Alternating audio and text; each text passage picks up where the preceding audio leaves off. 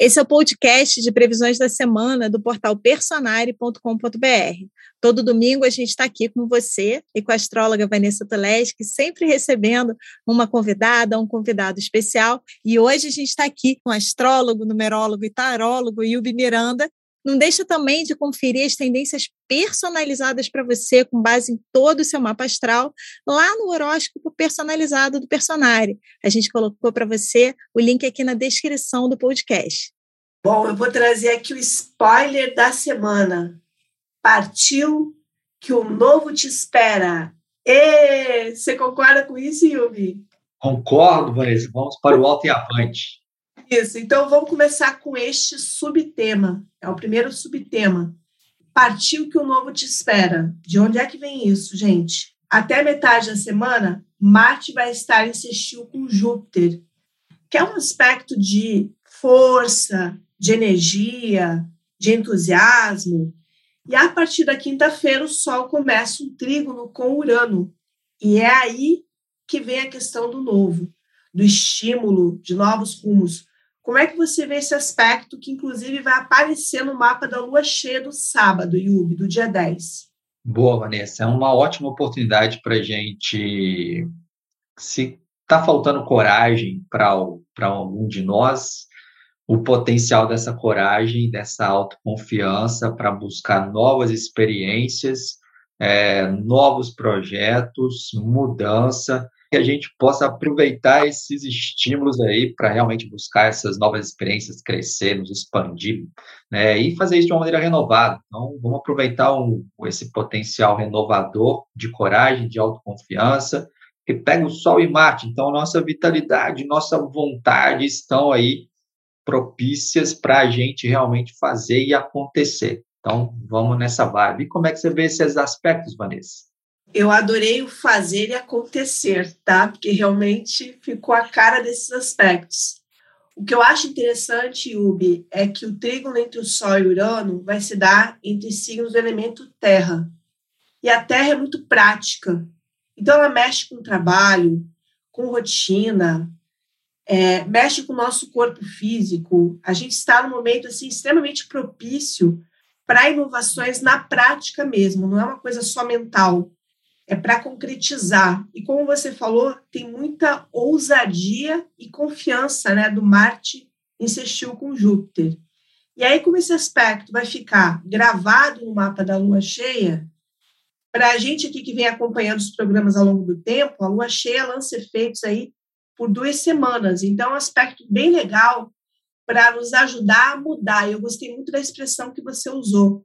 Coragem, coragem para ousar, é, para a gente não se guiar tanto por condicionamentos externos. Eu acho que esse é um lado bem legal do Urano, que ajuda a gente a seguir aquele guia interior que a gente tem, mas que às vezes se pergunta assim: ah, o que, que o outro vai achar? Aqui você vai fazer o que você quer. Eu acho essa energia bem bacana.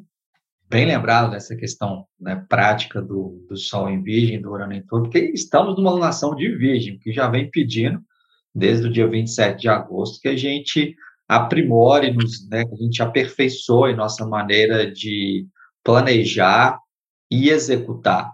Então, agora, ao mesmo tempo que a gente tem esse lado prático, produtivo, né, para direcionar esse, essa inovação, esse progresso uraniano fazendo e acontecendo, tem uma intuição fortíssima pelo fato do Marte né, tá, tem aspecto bacana com Júpiter em Ares. Então, a gente pode unir essa intuição e falar, é para lá que eu vou, e ter essa confiança de realizar o que a gente intuiu, o que a gente buscou, o que a gente se informou, o que a gente conheceu, porque Marte tem Gêmeos, que é um signo de quê? Curioso, está sempre buscando informações e conhecimento. Júpiter também simboliza a busca de conhecimento.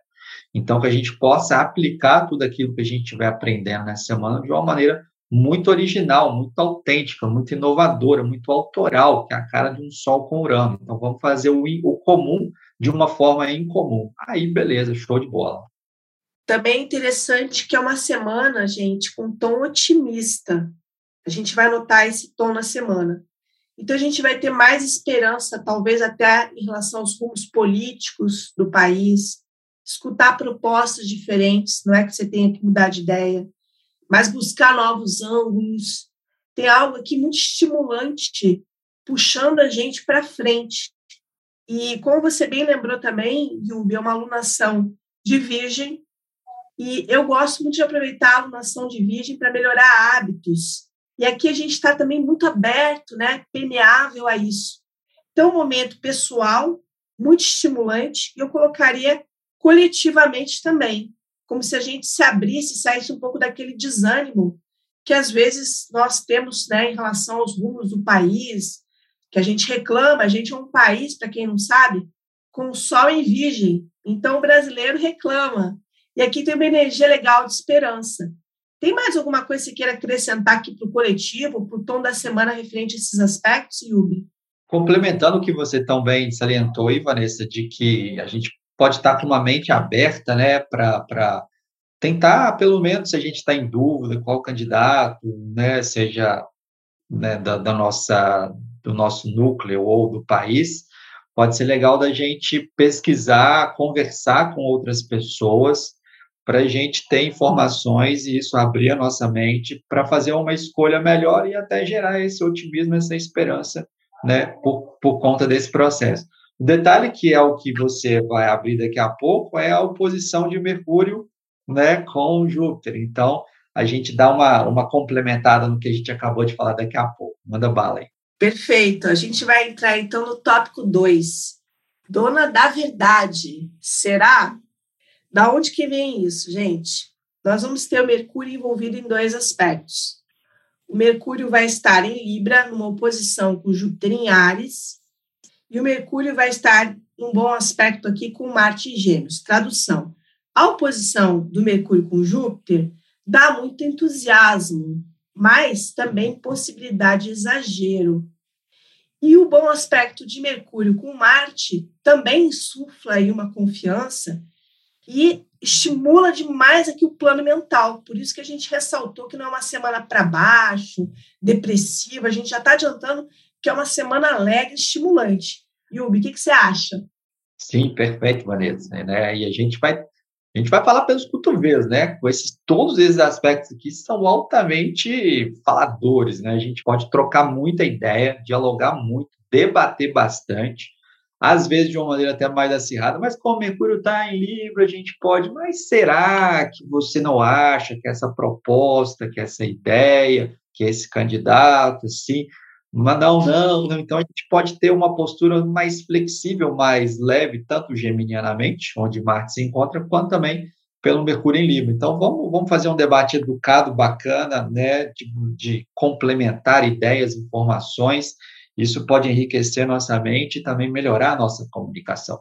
É um período realmente para a gente é, colocar as nossas palavras, falando, escrevendo, postando, publicando, de uma maneira diplomaticamente assertiva, com, com, né, ou assertivamente diplomática. Eu acho que é uma junção boa de Ares e Libra, onde essa oposição está ocorrendo.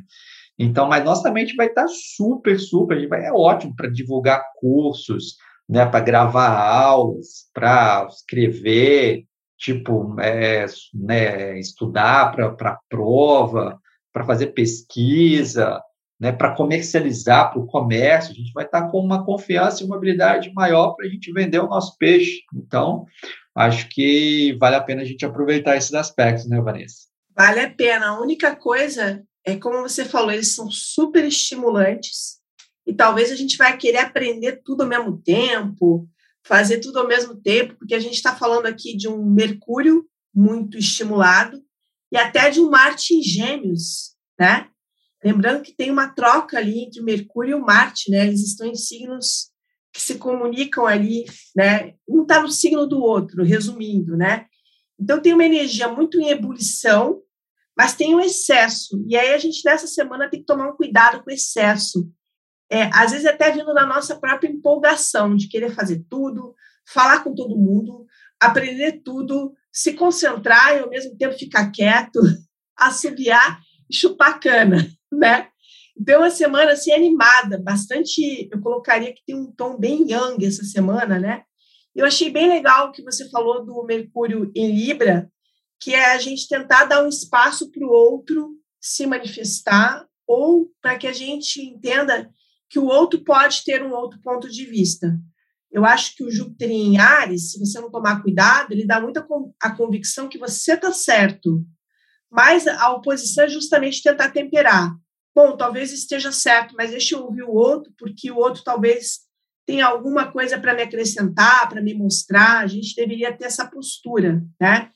Tem mais algum conselho que você daria para essa, essa explosão aqui de estímulo, Yubi?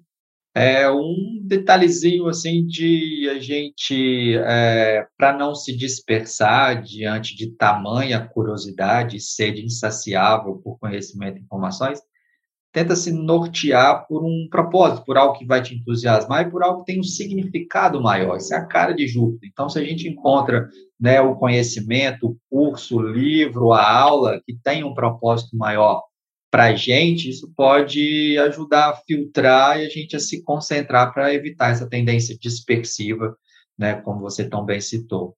Achei o conselho ótimo. É como se você fosse buscar ali o fio da tua inspiração, saber que projeto que você quer dar força.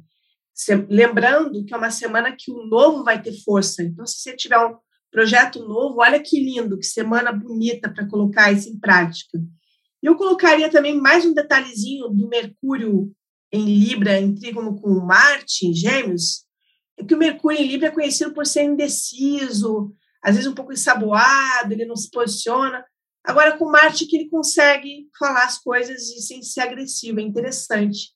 Tira um pouco dessa indecisão, pontua, mas sem ser agressivo, bem na medida como o Libra gosta, né? Perfeito. Bom, agora a gente vai para o último tópico, gente, que é Bye Bye Mercúrio direto e Vênus em Virgem. Bom, vou explicar agora o porquê de cada coisa. No sábado, Mercúrio fica retrógrado. Então, a gente tem a última semana aqui do Mercúrio direto. Antes de falar aqui da Vênus em Virgem, para a gente não misturar os assuntos, como é que você aconselharia, Yubi, o nosso público a lidar com este fator, o último Mercúrio direto antes de 20 dias aí de Mercúrio retrógrado? Como é que você vê isso? Aproveitar o que você falou, que é uma semana que a gente está com mais assertividade ali para tomar certas decisões e fazer certas escolhas, porque a partir do dia 10 esse Mercúrio retrógrado em Libra pode trazer à tona todo esse ponto que você né, bem mencionou da indecisão, da vacilação de Libra. É, ou seja, aquilo que a gente está com uma certeza né, quase absoluta nessa semana, talvez no finalzinho dela ali, a gente pode começar a ratear. Então, enquanto a gente tem esse, esse tempo para aproveitar, vamos aproveitar. Deixa o período das reflexões depois do dia 10, que aí sim, mas então assim, não não não vacile deixando, ah, vou deixar para a semana que vem. Aproveita que a gente está numa semana assertiva, de confiança e com essa clareza maior para tomar certas decisões e fazer e acontecer, porque deixa as dúvidas virem para a semana que vem, mas no finalzinho dessa, né, Vanessa? Olha, adorei o seu conselho, foi super inspirado, porque às vezes a gente perde o timing da vida. Depois a gente lamenta que perdeu aquela força, aquela energia. Vocês estão vendo que é uma semana de muita força.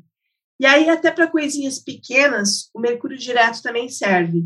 Fazer tramitar um processo que você queira dar andamento, comprar uma passagem aérea. A gente vai sentir atração aqui por turismo, que é um assunto bem de Júpiter, né, Yubi? É, fazer, digamos assim, é, acordos, contratos, ou seja, corre para deixar as coisas em dia, porque depois o Mercúrio retrógrado vai pedir um processo maior de análise, de revisão.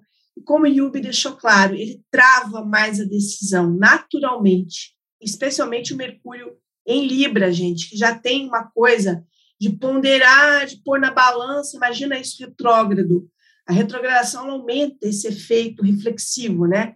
Então, como o Yubi falou assim, corre para botar tudo em dia, lança mesmo, lança sem medo, porque tem que aproveitar esse Mercúrio direto e depois, quando chegar o Mercúrio retrógrado, a gente vai dar os conselhos, vai lidar com ele, mas a gente está ainda com esse Mercúrio direto que é bom para live, né?